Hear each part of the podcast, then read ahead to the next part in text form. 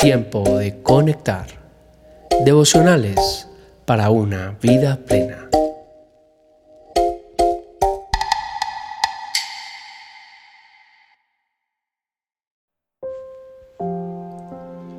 Tiempo de conectar. Enero 22. Clamando a nuestro gran Dios. Jeremías 33, 3 dice, Clama a mí y yo te responderé y te enseñaré cosas grandes y ocultas que tú no conoces. Dios nos invita hoy a clamar a Él y nos ofrece darnos respuesta a ese clamor y no solo eso, sino que promete enseñarnos grandes cosas que desconocemos. ¿Qué es clamar? Es una oración profunda, es dejar que nuestros sentimientos y nuestras emociones se derramen delante de Dios. La oración es el medio que Dios mismo estableció para poder llenarnos y comunicarnos sus bendiciones. Es en la oración donde el cielo y la tierra se tocan. Dios disfruta más respondiendo nuestras oraciones que nosotros haciéndolas.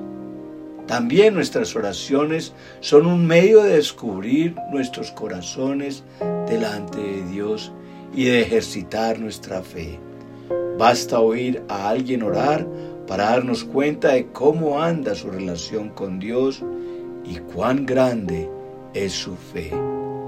Este pobre clamó y el Señor lo oyó y lo libró de todas sus angustias, dice el Salmo 34.6. Cuando clamamos, Dios nos oye y nos libra. Si pensáramos que todavía podemos hacer algo nosotros, no estaríamos postrados clamando por el favor de Dios. Aquel que clama está urgido de aquello que pide. Israel muchas veces no clamó y fue porque su ceguedad impedía darse cuenta de que sus necesidades solo podían ser atendidas por Dios. Osea 7, 14 al 15 dicen, en lugar de invocarme con corazón sincero, se quedan sentados en sus sillones y se lamentan. Se hacen cortaduras en el cuerpo y suplican grano y vino nuevo a dioses ajenos y se alejan de mí. Yo los entrené y los hice fuertes, pero ahora traman maldades en mi contra. Dios te dice, clama, no te rebeles más, ni pienses que estoy molesto contigo. Cuando clames yo escucharé y te responderé, pues nuestro clamor mueve a Dios para concedernos un milagro. Dos ciegos que estaban sentados junto al camino, cuando oyeron que Jesús pasaba, clamaron diciendo, Señor, Hijo de David, ten misericordia de nosotros.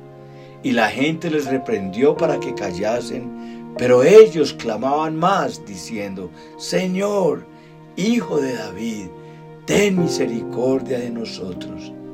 Y deteniéndose Jesús los llamó y les dijo, ¿qué queréis que os haga? Ellos le dijeron, Señor, que sean abiertos nuestros ojos. Entonces Jesús, compadecido, les tocó los ojos y enseguida recibieron la vista. Encontramos en Mateo 20, 30, 34.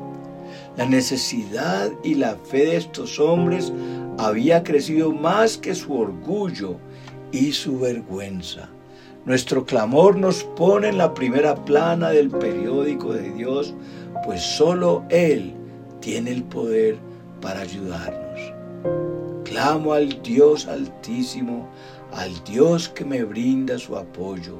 Desde el cielo me tiende la mano y me salva. Reprende a mis perseguidores. Dios me envía su amor y su verdad, dice el Salmo 57, 2 al 3. Al clamar a Dios, su favor nos rodea y envía desde el cielo respuesta a nuestro clamor.